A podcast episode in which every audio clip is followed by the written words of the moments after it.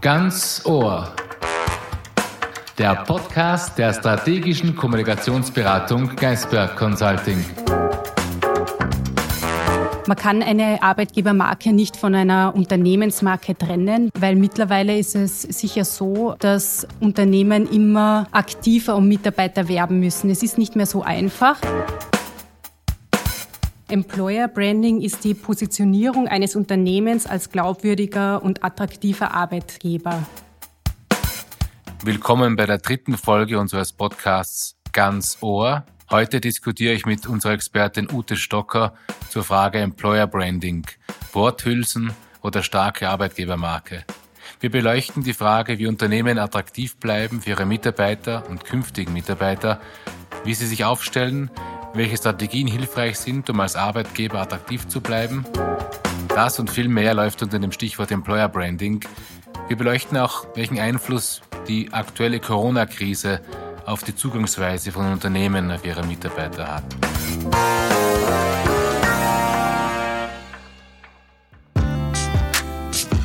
Ute Stocker ist Consultant bei Geisberg Consulting. Sie betreut Kunden unter anderem aus der Gesundheits-, Pharma- und Baubranche. Sie berät Unternehmen dabei vorwiegend in den Bereichen strategische Unternehmenspositionierung, Change-Prozessen und Markenführung. Und sie ist eben ausgewiesene Expertin im Bereich Employer Branding.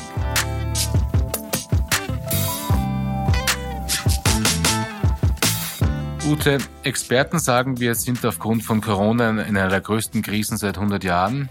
Die Arbeitslosigkeit ist so hoch wie seit langer Zeit nicht mehr.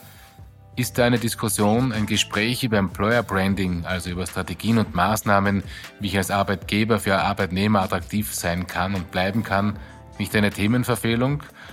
Sollten wir nicht hier viel mehr über Restrukturierung und dergleichen sprechen? Ich glaube nicht, dass Corona den Fachkräftemangel entschärft. Wir haben zum Beispiel einen Kunden, einen Finanzdienstleister, wo ein Drittel der Belegschaft im Vertrieb in den nächsten Jahren in Pension geht. Wir haben einen anderen Kunden, wo über 2000 Stellen offen sind. Ich glaube nicht, dass sich das durch die Corona-Krise auflöst. Und die Krise kann oft als eine Art Geburtshelfer für Employer Branding dienen, weil oft ist so, wie sich Unternehmen ihren Mitarbeitern gegenüber in der Krise verhalten, das kann ausschlaggebend dafür sein, ob man Mitarbeiter binden kann oder ob Mitarbeiter bei der nächsten Gelegenheit zum Mitbewerb wechseln. Von dem her ist es auch in der Krise sicher ganz wichtig, trotzdem auf Employer Branding zu setzen. Eine Studie zum Beispiel von Identifier, eine aktuelle Studie hat ergeben, dass 15 Prozent der Unternehmen mehr Employer Branding machen als zuvor. Also ich glaube, das Thema ist trotzdem brandaktuell. Nicht nur trotzdem, sondern vielleicht sogar wegen der Krise topaktuell. Das heißt, du, du meinst also, die Krise bringt das Beste im Menschen hervor, also auch das Beste im Unternehmen. Wie gehe ich als, als Unternehmen trotzdem damit um, dass ich vielleicht jetzt einmal für die erste Zeit der Krise Arbeitnehmer abbaue? Greift auch hier Employer Branding? Also kann ich unter Anführungszeichen jetzt provokant gefragt auch bei den Mitarbeitern, die ich abbaue, Employer Branding betreiben? Also grundsätzlich war Corona sicher ein Katalysator und Treiber für Transparenz und Offenheit. Und je besser die Mitarbeiter während einer Krise informiert werden über Maßnahmen darüber, wie geht's dem Unternehmen, welche Schritte müssen wir setzen, desto besser wird das Unternehmen auch wahrgenommen. Das kann auch für Mitarbeiter, die wirklich davon betroffen sind, äh, für die gilt das auch weil das Wichtige dabei ist, dass man ihnen verständlich macht, warum muss ich das als Unternehmen machen, warum muss ich diesen Schritt setzen. Und wenn man es so rüberbringen kann, dass es ein Verständnis beim Mitarbeiter gibt, dann kann man den Reputationsschaden begrenzen. Wenn ich jetzt äh, einfach nur den Mitarbeiter entlasse, ihm aber überhaupt keine Hintergrundinformation gebe und das nicht wirklich transparent und glaubwürdig offenlege, dann kann es zu einem Reputationsschaden führen, weil dann geht der Mitarbeiter zu seinem Bekannten und zur Familie und wird sich dementsprechend schlecht über das Unternehmen äußern. Es geht also viel um Vertrauen, wenn du von Mitarbeiterbindung und so Themen sprichst das Thema Arbeitgebermarke ist irgendwie so, dass der Überbegriff für im positiven Sinn für eine vertrauensbildende Maßnahme gegenüber, von mit, gegenüber Mitarbeitern und, und künftigen Mitarbeitern. Wie siehst du das? Warum braucht man eine Arbeitgebermarke? Was ist eine Arbeitgebermarke überhaupt? Und in welchem Verhältnis steht eine Arbeitgebermarke zur, zum grundsätzlichen Image oder Marke des Unternehmens? Gibt es ja unterschiedliche Zugangsweisen? Ist es eins? Ich glaube, es wäre wichtig, mal das zu definieren, damit unsere Hörer ein Verständnis dafür kriegen, was der Kern eines Employer Brandings überhaupt darstellt. Employer Branding ist die Positionierung eines Unternehmens als glaubwürdiger und attraktiver Arbeitgeber. Und bei einer Arbeitgebermarke sind vor allem weiche Faktoren relevant, also Unternehmenswerte, die Unternehmenskultur, Führungskultur und so weiter. Also da spielen solche Merkmale für Arbeitgeberattraktivität eine große Rolle. Man kann eine Arbeitgebermarke nicht von einer Unternehmensmarke trennen, weil eine Arbeitgebermarke ist eigentlich nur eine Ausprägung einer Unternehmensmarke eben am Arbeitsmarkt. Eine Unternehmensmarke hat Botschaften an den Absatzmarkt, an den Meinungs Meinungsmarkt, Finanzmarkt, aber eben auch an, an den Arbeitgebermarkt. Und diese Ausprägung, die betrifft die Arbeitgebermarke, weil mittlerweile ist es sicher so, dass Unternehmen immer aktiver um Mitarbeiter werben müssen. Es ist nicht mehr so einfach. Es gehen viele Leute in Pension, Fachkräftemangel etc. Und bei vielen Bewerbungsgesprächen ist es ja immer eine der ersten Fragen, warum der Bewerber sich ausgerechnet für das Unternehmen bewirbt. Umgekehrt muss aber ein Unternehmen auch beantworten können, warum sich ein Bewerber ausgerechnet für sein Unternehmen bewerben soll. Wie entsteht so eine Arbeitgebermarke? Ist es ein zufälliger Prozess, der aus zufälligen Erkenntnissen einer Human Resources Abteilung äh, entsteht? Oder ist es ein stringenter Prozess? Oder gibt es hier verschiedene Zugangsweisen, wie man so eine Marke etabliert? Könntest du uns irgendwie darstellen, wie die grundsätzliche Konstruktionsweise so einer Arbeitgebermarke vonstatten geht? Also wenn man mal beim Management irgendwie den, den Need for Employer Branding klar gemacht hat und dargelegt hat, warum eine Arbeitgebermarke wichtig ist, dann fängt man eigentlich mal damit an, den Ist- und den Soll-Zustand zu erheben.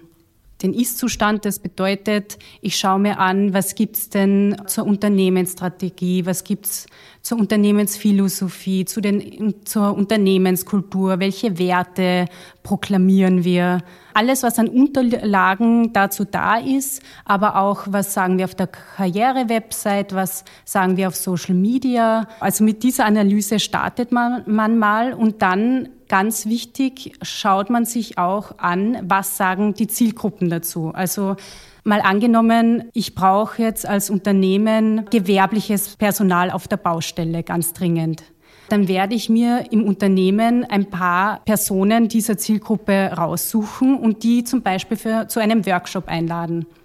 Wir haben bei einem Kunden zum Beispiel Workshops eben mit Lehrlingen gemacht, äh, mit anderen Mitarbeitern, aber auch mit Führungskräften und haben wirklich erhoben, erstens, wie sehen das die Mitarbeiter, also was macht für die Mitarbeiter das Unternehmen wirklich aus? Was brauchen sie? Was wünschen sie sich? Und aber auch beim, bei Führungskräften, welche Veränderungen kommen vielleicht auch noch auf einen zu? Also was wünschen sie sich auch für die Zukunft?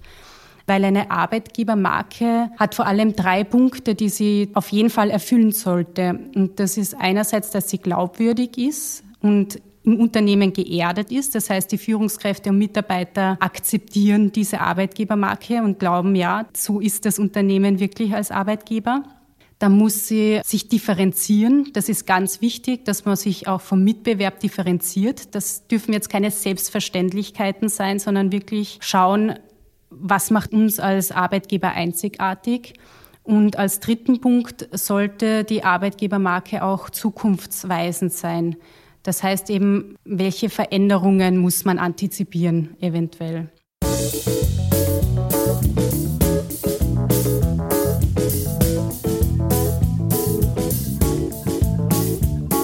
Habe verstanden, ich habe jetzt mal analysiert, was ist vorhanden an, an textlichen Themen zum Thema, äh, wie stellt sich das Unternehmen dar. Ich habe mit den Menschen gesprochen aus den verschiedenen Bereichen, habe erkannt, wo die Bedürfnisse sind. Was wäre dann der nächste Schritt? Also ich habe jetzt zwei Schritte. Gibt es noch einen dritten Schritt? Ich muss irgendwann zum Punkt kommen, wo ich sage, da schraube ich jetzt die Marke sozusagen fest. Also neben der internen Analyse schaue ich mir auch das Umfeld an. Ich schaue mir eben den Wettbewerb an. Wie macht's der? Ich schaue mir unsere Zielgruppen an, die Zielgruppenpräferenzen etc. Und aus all diesen Informationen, die ich dann gewonnen habe, ergeben sich Profilfelder. Also was sind jetzt wirklich die Botschaften, die für uns als Unternehmen, als Arbeitgeber wirklich zutreffen? Und daraus suche ich mir ein bis zwei Kernbotschaften. Und aus diesen Kernbotschaften bilde ich die Employer Value Proposition. Das ist sozusagen der, die Spitze des Eisbergs, die immer ganz oben steht, die für alle gleich ist. Und aus den restlichen Profilfeldern zum Beispiel, die kann ich dazu nützen, um diese Arbeitgebermarke auf die verschiedenen Zielgruppen auszudifferenzieren. Und so entsteht eine Art Botschaftenbaum. Und dann habe ich mal meine Arbeitgebermarke definiert. Wir haben äh, in diesem Podcast äh, auch den Titel gegeben, Worthülsen oder starke Arbeitgebermarke. Jetzt wissen wir alle, wenn ich, ich kann die beste und Anführungszeichen Formulierung deiner schönsten Marke haben. Ich muss die mit Leben füllen, sonst wird es eine Worthülse, die im Prinzip denjenigen auf den Kopf fällt, die sie entwickelt haben. Wie mache ich jetzt das Unternehmen? Wie stelle ich sicher, dass aus diesen Worthülsen, also aus diesem formulierten Anspruch Realität wird? Welche Schritte muss ich da unternehmen? Also erstens im besten Fall ist es schon Realität, weil wichtig ist, dass der Großteil ja schon mal gelebt wird und wirklich im Unternehmen erlebbar ist. Das ist eben der, schon der Ist-Zustand, der eben nur zugespitzt wird. Aber es, man muss ja auch den Soll-Zustand irgendwie mit einbinden und da geht es ganz stark darum, das zu implementieren im Unternehmen und zu schauen, wird das zum Beispiel auf Führungsebene gelebt, wird das beim Personalmanagement gelebt. Und da ist es auch wichtig, dass die Geschäftsführung oder das obere Management auch weiß, dass das unter Umständen durchaus Konsequenzen nach sich ziehen kann oder auch muss. Sagen wir mal, ein Arbeitgeber fokussiert sich stark auf Freiräume und Vertrauen. Dann geht es natürlich nicht, wenn die Führungskräfte voll auf Kontroll- und Berichtroutinen setzen, wenn es keine Möglichkeit für Homeoffice gibt, weil sie sowieso nicht darauf vertrauen, dass die Unternehmen auch dort produktiv sein können. Also das muss eben dann zusammenpassen. Da kann man zum Beispiel Top-Down-Workshops machen mit den Führungskräften und wirklich anschauen, was passt schon, also was trifft zu und wo gibt es eventuell noch Bruchstellen, die man anpassen muss. Du sprichst von Bruchstellen, die man anpassen muss. In deiner Erfahrung der, aus deiner Beratungstätigkeit gibt es auch Streit? Bruchstellen kann man auch als Streit äh, interpretieren. Gibt es da manchmal wirklich Reibungspunkte, wo eine Arbeitgebermarke, wie du sagst, auf Vertrauen setzt, aber ein Vorgesetzter das einfach noch nicht leben kann, wehren sich da, oder anders ausgedrückt, gibt es Beispiele, wo Mitarbeiter die Arbeitgebermarke ernst nehmen und dafür kämpfen, auch gegen den Widerstand von Vorgesetzten, die das noch nicht so mittragen? Gibt es sicher auch eben, wo sich Einzelne dagegen wehren. Deshalb ist wichtig, dass man von Anfang an den, das Commitment äh, vom Vorstand hat, weil ansonsten wird es wahrscheinlich oder ziemlich sicher scheitern, weil du kannst es nicht einfach basisdemokratisch dann ausrollen. Und wenn eine Führungskraft sich jetzt mit, mit allen äh, Mitteln dagegen wehrt, hatten wir auch schon, dann muss man unter Umständen auf diese Führungskraft auch verzichten, wenn man das ernst nimmt und in letzter Konsequenz auch exerziert. Dann muss es eben auch Konsequenzen geben. Verstehe. Das heißt, ich muss im Prinzip, wenn ich dieses, die Arbeitgebermarke implementieren und zum Leben erfüllen möchte, muss ich informieren, aber auch involvieren und muss einen Dialog führen mit den Menschen. Und wenn ein Mensch sich nicht als Dialog bereit herausstellt, muss man halt auch Konsequenzen in den Raum stellen. Genau. Also bei den Führungskräften fängt man immer an, sage ich mal, und äh, schaut eben da nach Bruchstech, äh, Bruchstellen. Natürlich muss man eben auch die Mitarbeiter nicht nur informieren, sondern auch involvieren.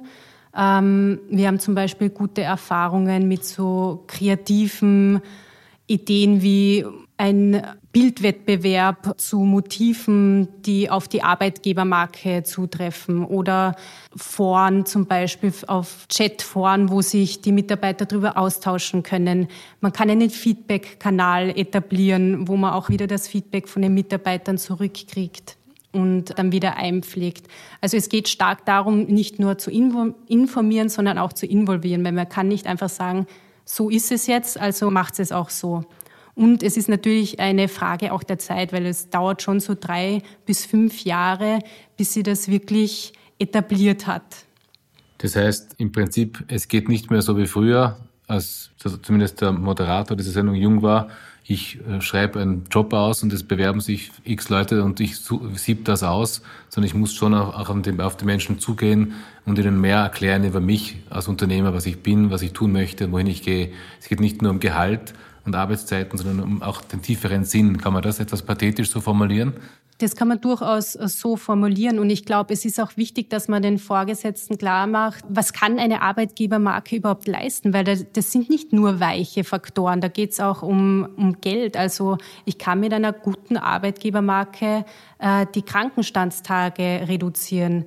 Ähm, ich kann die Fluktuation reduzieren. Ich kann die Stellen, die unbesetzten Stellen können schneller nachbesetzt werden. Ich erspare mir eine neue Einarbeitung ähm, des neuen Bewerbers. Ich erspare mir Bewerbungsgespräche. Das ist alles Geld, was verloren ist, wenn man nicht von vornherein klar macht, was einen Arbeitnehmer äh, erwartet, wenn er im Unternehmen ist und arbeitet. Das heißt, seid authentisch Unternehmer und, und, und Gestalter, sonst wird euch das auf den Kopf fallen. Hast du eine, ein paar plakative sogenannte Don'ts, also Dinge, die man auf keinen Fall, Fehler, die man auf keinen Fall machen sollte in so Employer Branding Prozessen, die dir aus deiner Erfahrung einfallen? Ich glaube, eins der wichtigsten Sachen ist, dass man nicht mit Selbstverständlichkeiten wirbt oder sich nur anschaut, was will die Zielgruppe und mir das dann auf die Fahne heftet. Das bringt nichts. Es muss wirklich zum Unternehmen passen und es muss mich vom Wettbewerb abheben. Sonst ist alles gleichförmig und profillos äh, und nicht relevant für meine Zielgruppe, die ich wirklich erreichen will. Das ist sicher ein Fehler, der häufig vorkommt. Man sieht auch sehr häufig, finde ich, bei Unternehmenswerten, dass es 20 unterschiedliche Unternehmenswerte sind, die sich ein Unternehmen an die Fahne heftet. Das bringt nichts. Da, da wird keiner wirklich wissen, worauf es beim Unternehmen wirklich ankommt. Das heißt, potemkinsche Dörfer, auch wenn sie noch so schön sind und noch so schöne Kulissen, machen eigentlich überhaupt keinen Sinn, weil sie früher oder später als solche erkannt werden und einfach nicht halten. Ähm, du hast im Vorgespräch erwähnt, Firmen, die relativ groß sind und die aber diverse Fehler gemacht haben, um ihre Marke sozusagen zu beeinträchtigen.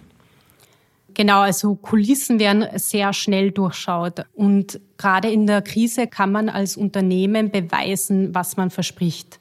Wenn dem nicht so ist, ist es dann umso schädlicher. Und da gab es während der Corona-Krise einige sehr große Unternehmen mit Milliardengewinnen, die dann die Mietzahlungen einstellen wollten. Und das hat dazu geführt, dass Kunden sogar zum Boykott aufgerufen haben. Das war ein ziemlicher Shitstorm. Und das schadet der Unternehmensmarke und der Arbeitgebermarke. Also da kann ich die schönste Employer-Brand haben. Mit solchen Aktionen werde ich das wieder konterkarieren. Das heißt, eine Arbeitgebermarke, die funktionieren soll, die verpflichtet mich auch und ich sollte mir genau überlegen, was ich mache und muss schauen, dass es ins Bild passt. Wir haben uns auch unterhalten, wie lange so eine Arbeitgebermarke halten kann. Äh, hast du da Erfahrung? Ich, ich, es gibt so die Diskussionen, dass bei Familienbetrieben äh, Werte besser oder tiefer verankert sind als bei, anderen, bei größeren Konzernen, die aus, aus Fusionen entstanden sind, einfach weil, weil eine gewisse Werthaltigkeit da ist. Wie, wie ist da dein Zugang? Eine Arbeitgebermarke ist sicher eine langfristige Strategie, die, die nachhaltig sein muss. Ähm, zum Beispiel, also wenn man sich zum Beispiel zu stark auf Zielgruppenpräferenzen stützt, dann kann man sehr schnell einfahren, sage ich mal, weil zum Beispiel bei der Wirtschaftskrise 2008, 2009, da war Arbeitsplatzsicherheit ganz, ganz hoch oben. Das war weder vorher noch nachher der Fall. Also wenn ich dazu zeitgeistig äh, unterwegs bin, ähm, dann fällt mir das wieder zusammen. Und bei Familienunternehmen, wie du sagst, die haben meistens eine sehr starke Wertebasis, weil es organisch gewachsen ist. Und Unternehmen, die durch Zukäufe wachsen, da ist die Kultur viel heterogener. Und dann wird es auch viel schwieriger. Gute, wir haben jetzt diskutiert, es muss authentisch sein, die Arbeitgebermarke, sie muss entsprechend ausgerollt werden, wie es heißt, sie muss die Menschen erreichen, es entsteht im Dialog, aber es ist trotzdem ein Top-Down-Prozess, also es ist nicht basisdemokratisch, auch wenn ein Dialog stattfindet. Die Frage ist aber auch, wenn ich jetzt so einen Prozess organisiere, wo wird da festgemacht? Also wer ist da in, also wer im, welche Position im Unternehmen, welche Stelle im Unternehmen ist verantwortlich oder soll verantwortlich sein, so einen Prozess zu gestalten und zu steuern und zu managen? Also ich glaube, es müssen mehrere Abteilungen involviert werden, je nachdem, welche Zielgruppe ich auch brauche. Aber grundsätzlich im Cockpit, die Steuerung liegt meistens bei der Unternehmenskommunikation und bei der HR. Ich glaube, dass da eine sehr enge Zusammenarbeit wichtig ist. Das Wichtigste ist aber, dass es Chefsache ist und dass diejenigen, die in diesem Cockpit sitzen, also die die Steuerung übernehmen, einen guten Draht äh, nach oben haben und gut im Unternehmen vernetzt sind, weil sonst äh, versandet das sehr schnell. Dann habe ich vielleicht etwas in der Schublade, aber komme dann mit der Umsetzung überhaupt nicht mehr weiter. Also es ist schon sehr wichtig, dass man das Commitment vom Vorstand hat und da einen guten Draht hin hat. Das heißt, hier sind wir bei dem Element, wo nicht die Diskurs ein Thema ist, sondern unter Anführungszeichen auch gewisse hierarchische Drucksituationen hergestellt werden sollen, wenn ich das so sagen kann. Aber ich glaube, das, was du sagen möchtest, ist, die Human Resources Abteilung und die Kommunikationsabteilung müssen das Commitment und den Draht zum Vorstand haben, der im Prinzip das unterstützen soll. Und das sollten auch alle Mitarbeiter spüren. Um das geht wahrscheinlich. Also doch auch um, um Hierarchien. Wenn Hierarchien Hilfsmittel sind, Dinge umzusetzen, haben wir das, die Hierarchie im besten Sinne des Wortes einsatzbereit. Das war der Geistberg-Podcast Ganz Ohr zum Thema Employer Branding, Worthülsen oder starke Arbeitgebermarke mit Ute Stocker. In der nächsten Ausgabe wird es um ein altes und immer noch aktuelles Thema gehen, die Zukunft und ich beleuchte mit unserer Expertin Verena Nowotny die Frage, wie und in welche Gestalt die Unternehmen aus der aktuellen Corona-Krise herauskommen. Wird es die vielbesungene neue Normalität geben? Und wenn ja, mit welchen Spielregeln? Oder ist es nicht vielmehr so, dass wir lernen müssen, für längere Zeit auf Eindeutigkeit zu verzichten, zu akzeptieren, dass die Zukunft weniger planbar ist denn je und was bedeutet das für unsere strategische Zugangsweise? Ich würde mich freuen, wenn Sie da wieder dabei sind. Danke fürs Zuhören. Mein Name ist Thomas Hoemer. Bis zum nächsten Mal.